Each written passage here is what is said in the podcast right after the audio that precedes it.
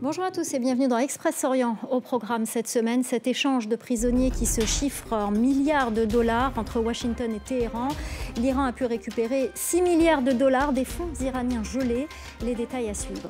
Cette nouvelle loi sur la cybercriminalité en Jordanie, le texte est vivement critiqué par les défenseurs des droits humains, la société civile et des organisations internationales. Décryptage de notre chroniqueur Tamin Al-Khaitan dans un instant. Et puis le site archéologique préhistorique de Tel Sultan, situé à l'extérieur du site antique de Jéricho, a été inscrit au patrimoine mondial de l'UNESCO. Une victoire pour l'autorité palestinienne. On commence donc par cet échange de prisonniers entre l'Iran et les États-Unis. Au total, 10 personnes ont été libérées, 5 côté américain contre 5 côté iranien. Mais l'accord a également permis à l'Iran de récupérer 6 milliards de dollars, un transfert de fonds iraniens gelés en Corée du Sud, des fonds qui proviennent de la vente d'hydrocarbures iraniens. Les bras de leurs proches comme refuge, de longues étreintes et des larmes de joie. C'est incroyable, incroyable d'être ensemble après 8 ans. C'est incroyable. Presque 8 ans, jour pour jour. C'est incroyable, nous sommes reconnaissants. C'est un rêve. Se toucher, se contempler et réaliser qu'ils sont bel et bien de retour en Amérique. Même si l'émotion à cet instant précis prend le dessus.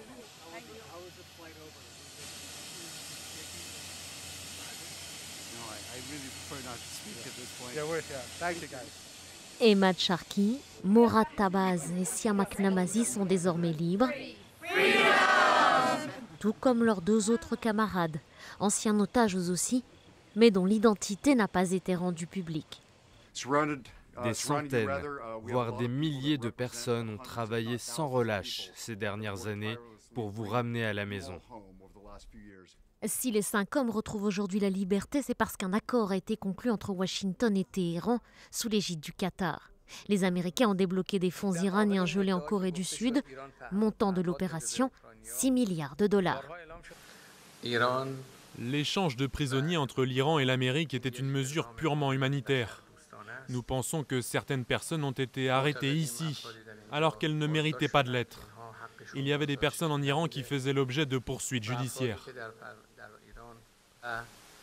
Cet acte humanitaire pourrait certainement être un pas entre l'Iran et l'Amérique. Conformément à cet accord, les États-Unis ont libéré à leur tour cinq prisonniers iraniens. Ils sont arrivés à Téhéran. En Jordanie, une loi sur la cybercriminalité vient d'entrer en vigueur après sa promulgation par le roi Abdallah. C'est un texte vivement critiqué car qualifié de liberticide par les défenseurs des droits humains, la société civile et des organisations internationales. Avec moi pour en parler, notre chroniqueur Tamin Al-Khaitan. Merci d'être avec nous, Tamin. Alors tout d'abord, que contient cette nouvelle législation? Alors, comme toute loi de ce type, euh, elle criminalise des pratiques euh, comme la fraude, le piratage, le vol en ligne, euh, le chantage ou encore le phishing en anglais. Mais ce même texte contient également des accusations définies de façon vague et large selon des ONG et des juristes. Parmi ces accusations, on retrouve cibler la paix sociétale, provoquer la sédition, mépriser les religions, détruire une réputation, promouvoir, encourager, inciter ou aider à l'immoralité et publier des fausses informations. Les procureurs ont désormais le droit de mettre en examen des personnes euh, pour la plupart de ces accusations euh, sans qu'une plainte soit euh, officiellement déposée si les propos tenus en ligne concernent les institutions de l'État jordanien. La majorité de ces délits sont passibles d'un minimum de trois mois de prison ou d'une amende de 7 000 à 28 000 dollars ou bien les deux peines accumulées. Alors Tamine, cette nouvelle loi a été reçue avec beaucoup de critiques. Qu'en disent les militants? Et les ONG. La Jordanie est devenue le royaume du silence, selon un journaliste à Amman. Plusieurs organisations internationales s'inquiètent d'un recul des libertés et euh, de la responsabilité publique, parmi elles les Nations Unies, Human Rights Watch et Reporters sans frontières. Mais une autre inquiétude pour des juristes et des activistes euh, en Jordanie, c'est bien la détention provisoire, car les autorités jordaniennes y ont souvent recours contre des journalistes ou des militants politiques. Alors récemment, sur la chaîne arabophone de France 24, j'ai reçu depuis la capitale Amman le journaliste Yahya Shker et la juriste et défenseuse des droits humains Hadil Abdelaziz. Je vous propose d'écouter. Cette loi est un obstacle pour le débat public et politique et évite au gouvernement d'être tenu pour responsable. Elle va créer de la peur chez ceux qui osent parler des affaires publiques. Même ceux qui respectent le plus la loi. Cela fait 40 ans que je suis journaliste et j'ai peur d'écrire la vérité. Les définitions des accusations ne sont pas claires. On sait déjà sans aucun doute qu'il y aura deux poids, deux mesures. Un acte commis par une personne sera puni, alors que d'autres ne risqueront rien en faisant exactement la même chose.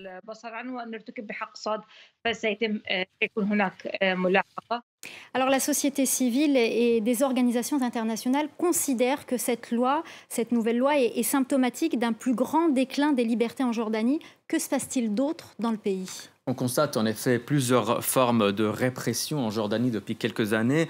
Par exemple, des militants euh, sont souvent détenus, des sites web bloqués et les procureurs ne cessent euh, d'interdire les couvertures médiatiques de certaines affaires d'intérêt public. Depuis 2020, l'organisation Freedom House classe la Jordanie comme un pays euh, non libre et sur le classement mondial de la liberté de la presse, par Reporters sans frontières encore, la Jordanie a reculé cette année de 26 places pour atteindre la 146e place sur 180 pays. Et comment expliquer tous ces changements en Jordanie? Alors, certains font le lien avec euh, le conflit politique en 2021. Vous vous souvenez, euh, le conflit politique qui impliquait le prince Hamza, le frère du roi Abdallah. Euh, le prince a été accusé de tentative de déstabilisation dans le but de s'asseoir sur le trône et il est depuis assigné à résidence.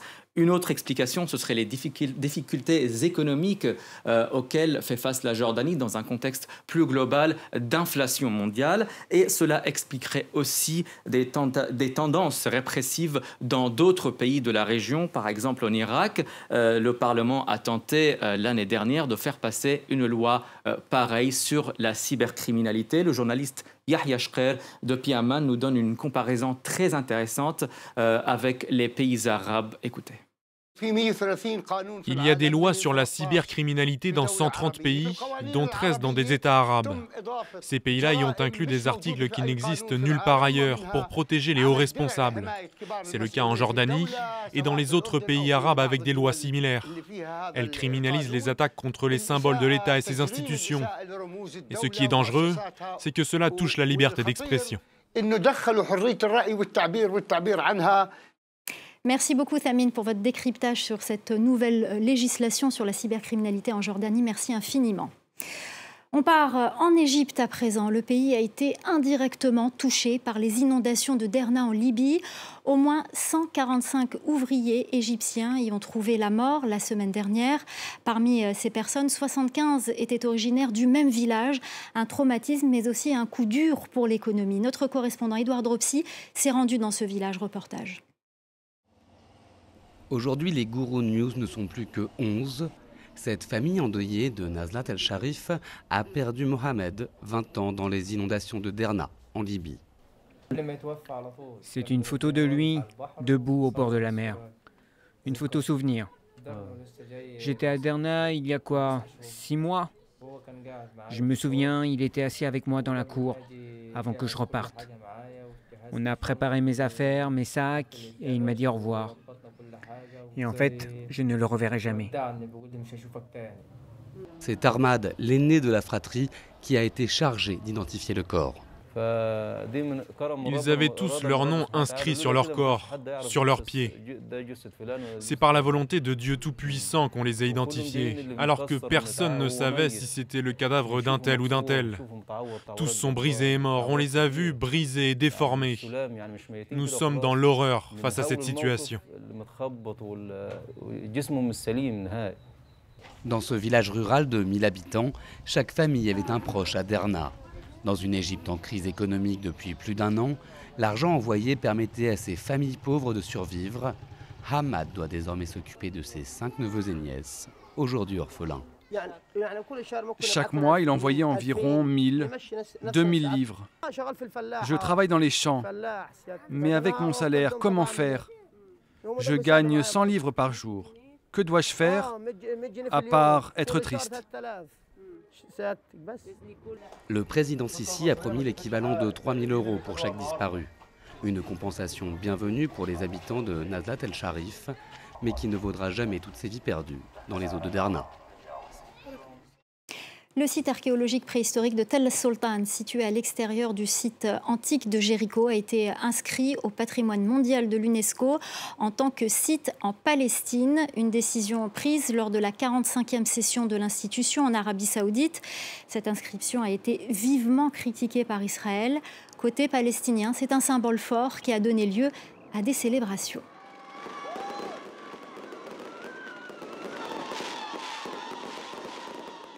Voilà, c'est la fin d'Express Orient. Restez avec nous, l'info continue sur France 24.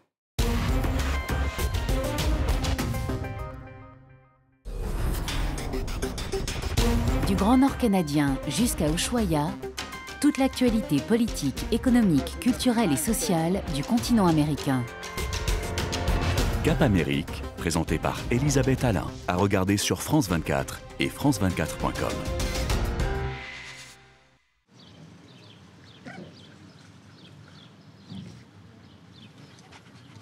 La météo avec Carrefour Assurance. Assure les besoins de toute la famille. Carrefour, bien plus que des courses.